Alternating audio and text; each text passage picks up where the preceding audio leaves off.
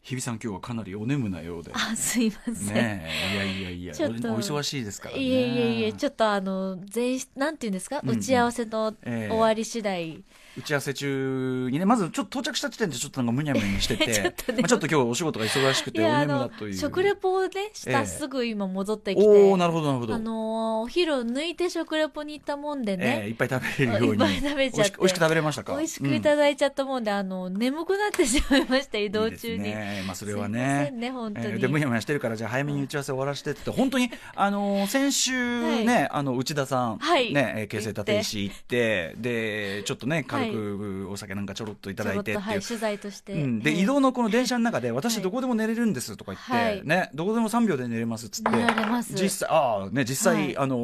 お休みになっていたじゃないですか電車の中でも、ええはいそでもまああれはまあ電車の中で、んまあこうね気持ちよく寝るってのは分かりますけど、はい結構あの僕らのその打ち合わせでやいのやいの結構うるさい中でも結構ばっちりもうお休みになってて本当なんだと思ってあのテーブルの上に、うんまあこう腕をこうねツップススタイルですよね突っ伏して、うんあの腕をこうしあのええ枕にして、ええおでこを支点にしてこう寝るっていう、はいまあオーソドックスなスタイル、はいあれが一番もうだって私今の15分で夢見ましたすごいですよね、はい本当にでその後また体勢変えたと思ったら今度はねあのダウンジャケット頭に頭にすっぽりかぶありのはい逆がダウンジャケットのパーカー部分をねパーカー部分を顔にかぶせて、腕まくり腕まくり じゃない腕をこう組んでこうクえーッとねえ、あまりにも不憫 でいあまりにも不憫やで いやいやいやこっそり写真を撮ってしまいましたけどすいませんねでもあのどこでも寝られるというまあねいいよねこれはそうアナウンサー業というかね、はいあの不規則な時もあるでしょうからそうですねあのねすごく効率よくだから今はもうすっきりです本当ですかちょっとは寝起き感否めないですよちちょょっっとともにゃもにゃして若干若干もやもやしてますはいよあと2分くださいせ先週先週酒飲んでもにょもにょしてるし今週寝ぼけてもにょもにょしてるっていう、ね、先週心配して母が放送中に LINE をしてくるというね、はいしっかりしなさいなんつってねシャキッとしなさいとかって言われちゃって、えーシャキッシャキッいや、もうちょっとあの、お疲れでございましょうからね。はい。あの、ゆっくり、ゆったりねえ。リラックスした感じで。こんな感じで、はい。私がじゃあちょっとこの後今日、あのはい若干今日はちょっと、今からもう緊張が始まっているという件そうですよねについて、はいえ。え後ほどお話ししたいとはい思います。シャキッアフターシックスジャンクショシャキッン起きた After Six Junction. 2月27日水曜日6時を過ぎましたラジオでお聞きの方もラジコでお聞きの方もこんばんはこんばんは TBS ラジオキーステーションにお送りしているカルチャーキュレーションプログラム「アフターシックスジャンクション」通称はトロクパーソナリティは私ラップグループライムスターの歌丸ですそして水曜パートナー TBS アナウンサーの日々真央子ですまあ、日比さんはその日比さんに限らずかもしれませんけど、アナウンサーの皆さんってその決まった時間の仕事以外も、結構イレギュラーにお仕事をね早くから入ったり、そうですね逆にもうそのあんまりその早すぎると今度はもう夜中に入ったりしなきゃいけないとか、い、ろいろ終わりですからちょっとそ日れはによってね違ったりするんでね特に日比さんぐらいの,、ええあの立場というかねこうはい入社こう何年目って、ざ三3年目3年目三もうすぐ4年目ですぐらいだと一番ある意味、はい非常にその使い勝手がいいいやいやいや年頃なんだと思うんですよ、本要す当るにね頑張りと時き頑張り時慣れても来てるしあちこち使えるしっていうんで、いやいやいや本当今に年は日比さんねブレイクの年といやいいうやふいうやいやに言われておりますんで本当にもうそれ最近でもいじりでもう廊下ですれ違うともう あ出たみたいないろんな同僚の方に言われたりと言っていだいてはい、本か当。嬉しい限りですけれどもねまあ飛躍の年になるといいですね、まあまあということでコツコツ頑張りますあお体だけはね本当気をつけていただきたええいえいい、えいえ居眠りの一つや二ついいですよ僕は僕はそのき基本的にあの居眠りしてる人って可愛いなと思って見てますから、そうですかあのむあまりに無防備でちょっと失礼だったなっていうふうになんかそのええん寝ちゃう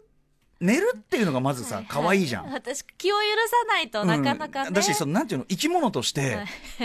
ねこうスイッチを切るっていうかさ、はいスイッチを切ってこうやっぱり人間に限らずです、もうはい犬とかも寝てるとこ見あるここうここうなんかその確かに休んでるじその生き物がスイッチを切ってるみたいな感じがあのコクンコクンってしてるのって、こうもう全然知らない人でもなんかこう可愛いじゃないですかあーあ電車の中でもこうやってはさいこうやってなるとさあここ疲れてんのねとかさ気持ちいいのねそうみたいな感じそう小学生で。がね足が届かない席にご一生懸命座ってランドセルしょってコクンってしてると、うん肩貸してあげようかなって思うくらい癒ねだされからる、おじさんがグガーなんてやっててもやっぱりね、あーなんかこう、そう気を許してる感じが頑張れってうんまあ可愛いのとあと平和やなっていうか感じが して、うんだからねあの居眠りしてるとこ大抵可愛く見えるもんだと僕は思ってるから、はいあのー国会中継で見えるおっさんどもが、あーねぶっ殺してやりたくなるのとか本当にあれは稀有なことですよあれはね居眠り居眠りし居眠りしてる人間を殺したくなるっていうのはこれはね あのー大したもんですよ。ちょっとしかも居眠りっていうかもう眠りすぎるっていうあなのんか積極的に目をつぶってあのさあのさこうさ積極的に目をつぶって そうこう力を入れて目をつぶってる人いるじゃんこうんあうー手を組んで、聞いてるあれ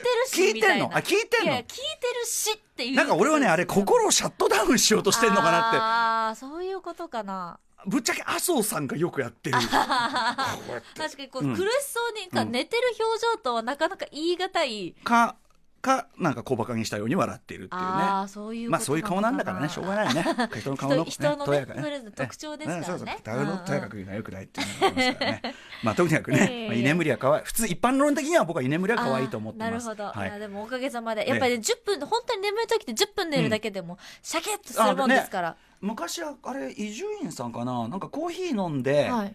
飲んですぐ15分とか寝るとカフェインがその間に効いてきてあ目覚めがシャキッとするみたいなことをなんか今それそれあそれですそれそれですかはい、やっぱり、はいはいやっぱな寝るるほ前に飲むといいって言いますもんね、うんうんやっぱり一瞬ねちょっと短い時間でこうやるっていうのそがうそうそなのでまあお休みとしてるまあなんならもうここからもね、はいあのまったりした曲なんういかやいかけますんでやいやいやいやもうここからもうあの6時台はあのはい別にあの森田君と僕の選んだ曲かけるいだやけなんいやで、いやいやいやなんな大ら事なんなら大事8時台藤原宏さんが選んだ曲かけるだけなんでいやいや横でいやいやいや横でまったり寝ていただくなんですよいやいや寝ねられるわけないじゃないですかそんぐらいの心臓を見せろっていういねやいやいやいやいや、うんだいぶ警棒棒にしないといやいやいや、うんこれでもね、藤原宏さん、8時台、今日ね、ビヨンドザカルチャー、えーお越しいただくんですけおど越しいただいて、あのね、まあ、日比さんのまあ世代的にも立場的にも、まあ、広瀬さん、今もうすごいビッグネームはビッグネームなんだけど、多分あまりにも立場がこう雲の上的なところに行き過ぎてっていう、なんかピンとこないところもあると思うんですけどええ、本当に僕ね、あの広瀬さんとかが台頭してくる、まさにそのタイミングで、まあ、10代、ハイティーンで、僕その順番的に言うとね、まあ、あのヒップホップが好きになったのともすごく関わってくるんですけどだから今ここにいるのとも重要な関係があるんですけど、あのー最初は、えっとまあ、YMO とかイエローマジックオーケストラとかが好きで、えー音楽的には、あと、まあ、あの海外の、まあ、80年代の流行ってる洋楽とかを聴いてた感じなんですけど。えええっと、音楽ルートというよりはね最初はこれあちこちで言ってることですけど、まあ、映画が好きでで当時の日本の自主制作映画界でスーパースターで手塚誠さんという方がいてこれ手塚治虫さんの息子さんねほうで、えっと手塚誠さんはもうその実施制作映画界で日本のスピルバーグになるなんてことを言われてまあものすごいスーパースターとか長寿だったわけですよはあはあですごく憧れててうん、えーでまああの彼がですねあの劇場用長編デビューというかあれで「星屑兄弟の伝説」というこれ近田これもねややこしいな近田春夫さんが先に出したアルバムが架空の,、あのサウンドトラックみたいな架空の架空のサウンドトラックなんでそれの映画を本当に作ったっていうのが星屑兄弟なんですでそこで主演していたのが、まあ、この番組にもメジャーフォース特集というので来ていただきました、はいまあ、高木寛さんこと当時高木和弘さんというふうにクレジットされてましたけど高木寛ちゃんでで,、あのーでその星屑兄弟に主演している人があ宝島とかにこういろいろ書いたりしてるんだあと当時 V ゾーンっていうですねホラー映画専門誌があってですねそこであのい後のま後のっていうかタイニーパンクス名乗ってたかな、えっとふ高木寛ちゃんと藤原宏さんの2人が、そこのね見開きページだけ縦組みであのしかも手書きっていう手書きものすごい違い方形なページ持ってうたりわとーかそこだけ、うん、とか、まあ、あと「ポパイ」の中でも、はいあの何らかの方のページでこう白黒の方のページで好き放題やるエレキテルっていうすごい好き放題やってるページがあったりしてあとにかくあこの人たちすごいかっこいいし面白いなっていうことで、あのーまあふたかんちゃんと藤原宏さんで広瀬さんは当時そのニューヨークから帰られたばかりで日本で数少ないスクラッチができる DJ というか。スクラッチとそのメガミックス DJ みたいな感じで売り出されててで、まあ、要は僕の後にその、ね、あの本格的になりわいとなる、まあ、そのヒップホップ的なその音楽像とかスタンスみたいなものをまあ紹介した一人というのもあるとでそうこうするうちにタニーパンクスって名前でヒップホップグループというか、まあ、彼らが本当に本格的にヒップホップに傾倒しだして。だからもともとすすごい憧れてた人たちがヒップホップに傾倒しだしたっていう順番で、ねで僕もってでそこでやっぱ伊藤聖子さんとかがお仲間で周りにいて伊藤聖子さんがすごく理論的にこうわーって言ってるのを聞いて僕はもう割とその D で説得されないとなびかないっていうかあれなんであなるほどそれはヒップホップの時代にこれからなりますねと、まあ、今考えればとんでもない先見の明なんだけどえ。本当まさにいろんな面でのパイオニアというかで、まあ、それだけじゃなくてそんなのは序の口で DJ 文化のパイオニアは、で広瀬さんはやっぱその後、えーまあ、DJ としてはそのどっちかというとハウスとかそういう方向に移行していくんだけどヒップホップから離れていくんだけどあのいわゆるストリートカルチャーですねストリートブランド、例えばこうやってそうそのベースボールキャップかぶってそのオリジナルの T シャツ着てカジュアルな格好してスニーカー履いてっていう、まあ、ススケーターっぽい格好とかさああいうのってもう全部もう広瀬さんがこうある意味作り上げたスタイルというか、はいあのまあ、武井寛さん来た時あの江賀一博さんも言って言ってましたけどアジアのアジアの子がアジアの若い子がんかっこいいっていう、そのロールを作り上げたのがやっぱり広瀬さんたちの世代というか特にやっぱ広瀬さんもう当時もうなんていうの完全に藤原宏さんの格好完コピしてるうわあの若者とかいっぱいいましたーしもう。完全にじゃあもう浸水なんていうんですもかうもうもちろんもうちろんで例えばそれそれこそがその中の一人が若き日の2号さんとかですよほーだから2号なわけだよ藤あ広瀬さんにそっくりだから藤原宏2号として2号さんなんだそういうことなんですねだからですね後ねそのまあ2号さんとか、えーまあ、それこそアンダーカバーねあれとか学んでもいいですけどそのそういう後のネイバーフッドのね滝沢さん滝新さんとかさそういう裏腹文化みたいなののその基本的に彼らが裏腹文化を盛り上げた人の憧れの人が宇治原宏さんであり。うん、だからその日本初というかアジア初というかのそのストリートカルチャーストリートの美意識、まあ、持ってあとやっぱこの広志さんのチョイスする何か、まあ、商品であったり音楽であったり作品であったりっていうのがもうとにかくその一挙手一投足がそのセンスにあふれてて。うんなんていうかな、うんしかもそ引力がうんしかもそれがやっぱビジネスにつながっていくというかはあなんかねでそのなんか全然時間が経っても広瀬さん自身のかっこよさ、普通時間が経つとやっぱり、あ前の時代の人ねとか、うんうんうんうんなってくものなんだけど、うん時代遅れ感で、まどあう歴史になってしまうそうというかどうしたってなってくものなんだけど、広瀬さんだけはなんかなんていうのかな値段が下がんない感じなんだこれっていう。ずっと最先端だしあとやっぱりねそのいろんな人の、まあ、亡くなっちゃったあの川勝さんがですね「あの丘の上のパンク」というですね藤原宏さんの、まあ、評伝みたいなのをねまだ全然お若いのに評伝書かれるだけで分厚いすごすごいんだけどやっぱそういうの読んでても、広瀬さんってその下の世代にも憧れられてるけど上の世代とか、同世代もやっぱり広瀬さんやっぱ一目置くそのセンスにやっぱりちょっとこう頭が上がらないとこがあるみたいななんかそういうのを感じるかな。だからそのヒップホップ盛り上がった最初盛り上がった時も近田さんとかもやっぱ広瀬さんの言うことはすごく、なんていうかあってこうすごいズバズバ言うな言うんだってそういうのダサいよみたいなとか、ええええうええん、でやっぱそういうのにすごく刺激受けたみたいなことをおっしゃってたりなんかね特殊なんですでしかもですね問題は、はいまあ、その高木寛さん、まあ、カンちゃんカンちゃんなんて言ってますけどカンちゃんとかは一緒に曲作ってまあうひあのやっぱ高木さんはずっとヒップホッププロパーとかヒップホップシーンにずっと残ったというかね、うんうん、感じだったんで、まあ、僕らとも親しいんだけど、いで他のいろんなその世代の方ともあちこちの現場でご一緒することがあって、うんうんなんだけど藤原宏さんだけは僕直接お話したことないんですよ。今日が初めて初めてなんですよ。あしかも初めまして本当にはじオンエアが初めまうして、んうん初めましていやだからそのもうこうね12ぐらいの時からずっとねこう仰ぎ見てた人が来るというねーだって歌丸さんの人生をまあそうですね。かな りまあ同じ立場でカンちゃんとか伊藤聖子さんもいるんだけど、まあええ本当にだからその辺は幸いにもすごく親しくなるようになってもう、うん、なんだけど、ええなのでねう、わあ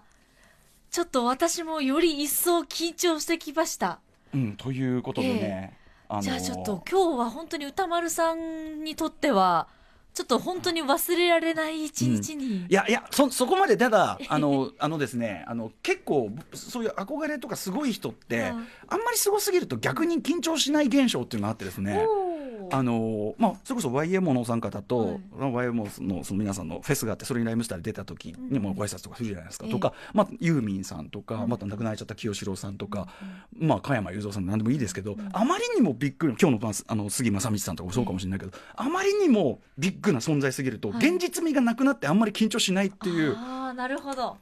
でもあれです歌丸さん、ええ私今思い出したんですけど、ええ原田知世さんいらした時ああそうねお同じ感じだった気があーでも俺あ頭が真っ赤っかになってた 気がまあだから真っ赤にはなるかもしれませんね。えー、はいはいはい、えーということでえね、ー楽しみにしてよえーえーそんなそんな瞬間もちょっとえーえーえーそんな感じでわかりませんけどね。まあでも今日はあの基本的に広瀬さんのチョイスえでー曲をそうで聴すくねというあれなんで、はい。はいまあ略してその間ね、日々真央子さんはグースからいやいやいや寝らる。れるわけないじゃないですかもう、はいでまもあでも楽しみにはい、はい、あの広瀬さん自身のこうなんかテイストとしては割とこうチチルアウトっていうかね、こうあのあのリラックスできるメロディックな感じの曲は割とお好きだったりするということねあれがあるんでね。はいということで、ま、そのねひあの広瀬さんのリラックス系のなんていうかなその曲の好きな曲志向がよくわかる一曲として、えー1990年、まあ、いろんなあの方のプロデュースもやってるんですけど1990年小泉京子さんが藤原宏さんの作編曲あと屋敷豪太さんもね参加してますね、えーで出した曲こちらを聴きながらメニュー紹介いってみましょう、えっと小泉小泉京子さんで「ラララ」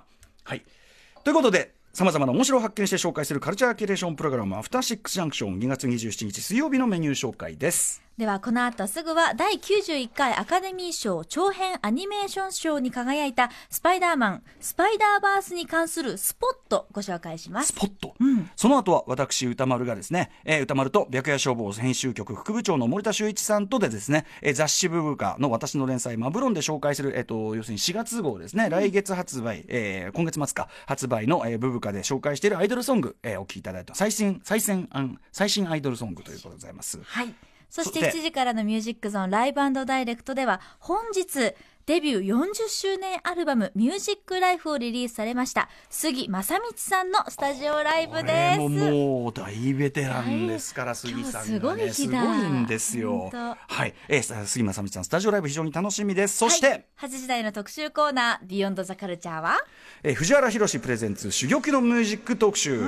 はいということでもう本当に肩書きどうやって紹介したらいいか分からないけど、えーファッションデザイナーミュージシャン大学教授などあそうですか、えー多彩な顔を持つ藤原宏さんが今月 CD120 作品をセレクトした新刊「ミュージック100プラス20」を発売されましたはいあのもともとは DJ としてね活躍されてましたからねということでご著書の中から藤原さんが、えー今のずっと要するに聴き続けてきた名曲の数々を藤原さんの解説とともにお聴きいただくという特集でございます、こんな贅沢なはいということでございます8時台の後半はリスナーと電話で楽しくお話をするアートロックカルチャーの凱旋ですこの番組で紹介したカルチャーを実際に見た行った遊んだという方に直接その感想を伺います出演希望の方は電話番号とこの番組で紹介しあなたが実際に触れたカルチャーを書いてメールアドレス歌丸アットマーク tbs.co.jp 歌丸アットマーク tbs.co.jp までお願いいたしますはい、えー番組の公式ツイッター、インスタグラムも稼働中です。ツイッターの実況はハッシュタグ歌丸、ローマ字で歌丸でお願いします。また公式 LINE をフォローしていただくと番組からのお知らせも届きます。それでは、アフターシックスジャンクション、行ってみよう After Six Junction.